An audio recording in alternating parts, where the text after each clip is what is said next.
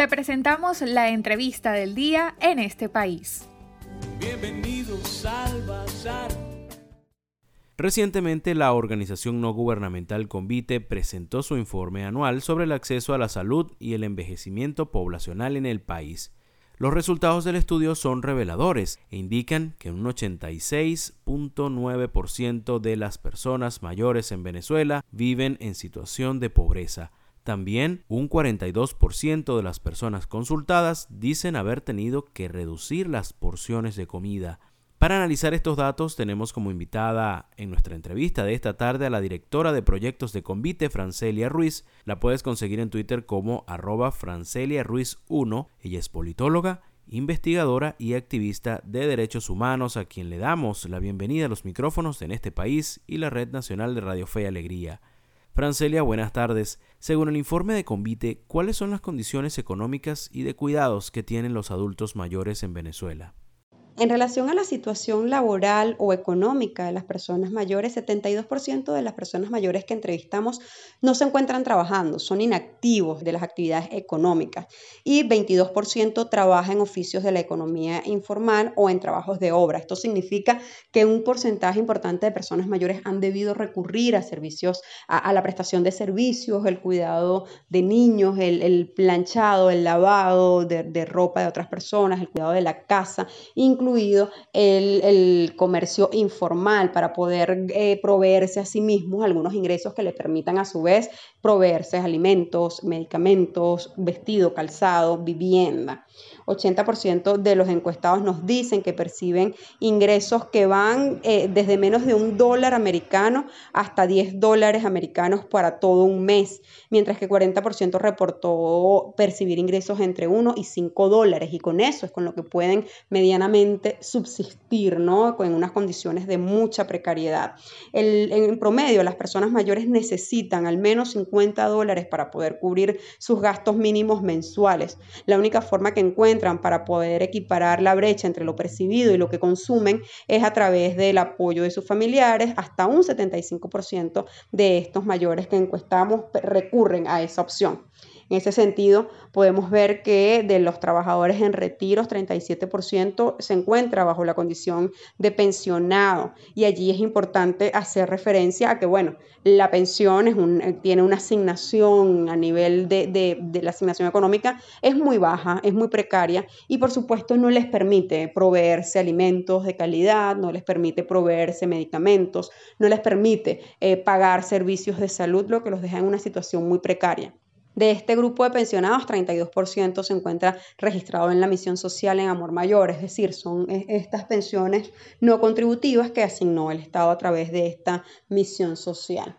Y 9%, por 9 de los encuestados, es decir, 114 personas, nos dijo que tiene un estipendio por, por jubilación. Entonces es, es bastante precario ¿no? la situación económica de las personas mayores, toda vez que un porcentaje importante se encuentra en, en el mercado informal mal o, en condición de retirado, en condición de, inactivo de la actividad productiva.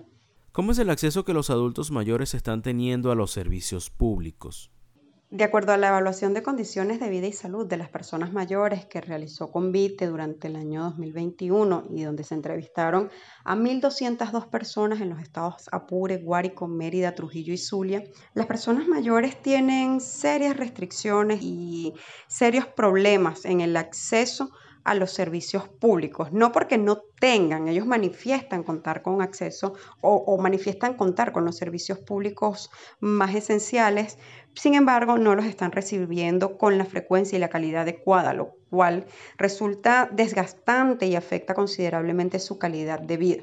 Por ejemplo, en relación al servicio eléctrico, 96% de las personas que encuestamos manifestó que sufren interrupciones en el servicio de electricidad y de ese número, 71% nos dijo que sufren interrupciones que van de 1 a 6 horas diarias. Por su parte, en relación al servicio de agua, 85% nos manifestó que sufre interrupciones en el servicio de agua. 25% de estas personas que manifestaron tener interrupciones en el servicio de agua potable manifestó que pueden pasar hasta 15 días sin agua con las consecuencias gravísimas que esto tiene. Finalmente, 71% nos dijo que las interrupciones van entre una y seis horas en el servicio de agua potable. Aquí es importante destacar que no contar con agua potable supone para no solo para las personas mayores, para la población en general, someterse o exponerse a riesgo de contraer enfermedades infecciosas debido al, incorrecto aseo de los alimentos, de manos, de, de la ropa de la casa, del propio cuerpo, ¿no? Y pueden, eh, las personas pueden contagiarse con enfermedades infecciosas, diarreicas, gastrointestinales, pero también enfermedades e infecciones en la piel. En relación al servicio de gas doméstico, 50% de los encuestados dijo que tiene gas doméstico por tubería y 48% usa cilindro o bombona. De este dato, 54% nos dijo que sufre eh, interrupciones en el servicio y 41% nos dijo que se ha visto en la necesidad de cocinar en, a leña, en fogones improvisados, haciendo fogatas y esto además tiene unas repercusiones en la aparición o el agravamiento de enfermedades respiratorias, ¿no? Producto del el humo que genera la cocina a leña. Finalmente, en relación al servicio de aseo urbano, 62% de las personas nos dijo que cuentan con servicio de aseo urbano, 42% de los encuestados que arrojan la basura a la calle o algún terreno baldío y un 19% nos dijo que se ve en la necesidad de quemar la basura, un método, que además es insalubre y que es contraproducente para el medio ambiente. Y allí nuevamente destacamos las afecciones que esto puede significar para la salud de las personas, toda vez que, bueno, producto de esta este incorrecto, inadecuado manejo de los desechos sólidos, también se pueden incrementar la aparición de enfermedades diarreicas, de enfermedades respiratorias y agravar enfermedades preexistentes. Otro dato alarmante en relación a los servicios públicos tiene que ver con los servicios de telecomunicaciones e Internet. Y pudimos verificar que solo 32% de las personas que encuestamos cuentan con servicio de telefonía fija. En, pleno siglo XXI, 68% de estas personas mayores no tiene telefonía fija en su casa. Y en relación al servicio de telefonía celular, 65% de las personas que encuestamos nos dijo por su parte que tiene teléfono celular y 35% no dispone del servicio.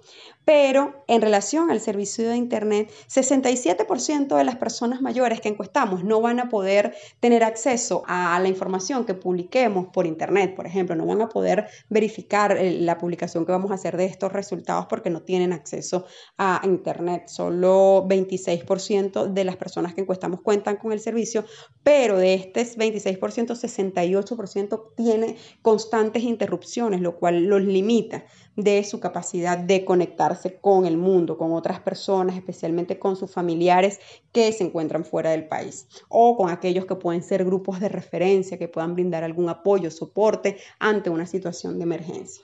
Les recordamos que estamos conversando esta tarde con Francelia Ruiz, politóloga, investigadora, activista de derechos humanos, además de directora de proyectos de Convite. ¿Cómo es el tipo de alimentación que están teniendo los adultos mayores en Venezuela? En relación al tipo de alimentación que están recibiendo actualmente las personas mayores en nuestro país, bueno, nuestra, nuestra investigación nos permitió determinar que 42% de los encuestados nos dijo que han reducido las porciones de comida en alguna oportunidad, mientras que el 38% nos dijo que debe hacerlo la mayoría de las veces. Es decir, las personas mayores están consumiendo menos cantidad de alimentos en general. 49% de los encuestados nos dijo que puede consumir proteína animal de dos a tres veces por semana y no diariamente como desearían. Por su parte, 20% nos dijo que solo puede comer carne una vez cada 15 días, mientras que el 9% de los encuestados, solo el 9% de los encuestados nos dijo que logra cubrir, cubrir su requerimiento diario de proteína animal. Nos alarmó y nos generó mucha preocupación que 63% de los encuestados expresó que el pescado es el alimento que más extrañan comer, pues ya no forma parte de su menú diario debido al alto costo. Por otro lado, un porcentaje importante de las personas mayores que encuestamos, al menos el 48%, nos dijo que se les asigna la caja bolsa CLAP. Sin embargo, este, este, esta forma de distribución de alimentos llega eh, cada tres meses en 36% de los casos y les dura menos de 15 días en 56% de las personas que lo reciben. Es decir, la periodicidad no les permite, eh, tanto la periodicidad como el contenido no les permite a las personas mayores que que este forma o este mecanismo de distribución de alimentos pueda em, cubrir sus necesidades nutricionales. Para cerrar, ¿cuáles son las enfermedades más frecuentes y cómo es el acceso a las medicinas y consultas médicas que están teniendo los adultos mayores?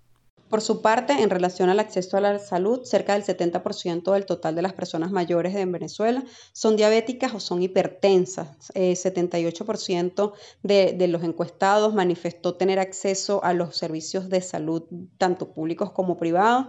92% nos dijo que no posee póliza de salud. 93% de las personas que... Eh, em, eh, tienen alguna discapacidad respondieron no poseer el carnet otorgado por el CONABDIS.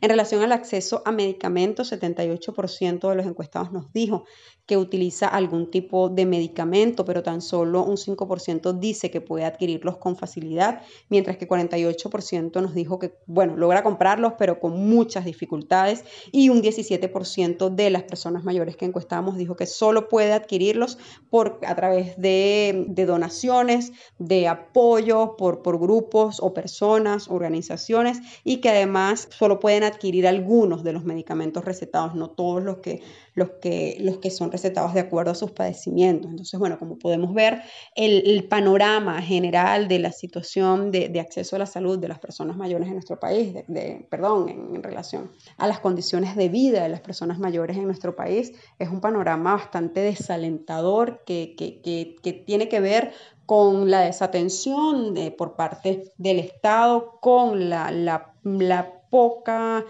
existencia de políticas públicas de protección, políticas públicas de protección integral, que además tengan un enfoque de derechos y que además pongan en el centro a las personas. Estamos agradecidos con Francelia Ruiz. Ella es politóloga, investigadora, activista de derechos humanos, además de directora de proyectos de Convite por su participación en nuestra entrevista de esta tarde. Para conocer más del programa en este país, visita nuestras cuentas en redes sociales, en Twitter e Instagram como arroba en este país radio, en Facebook en este país programa radiofónico y en la página web en estepaís.info.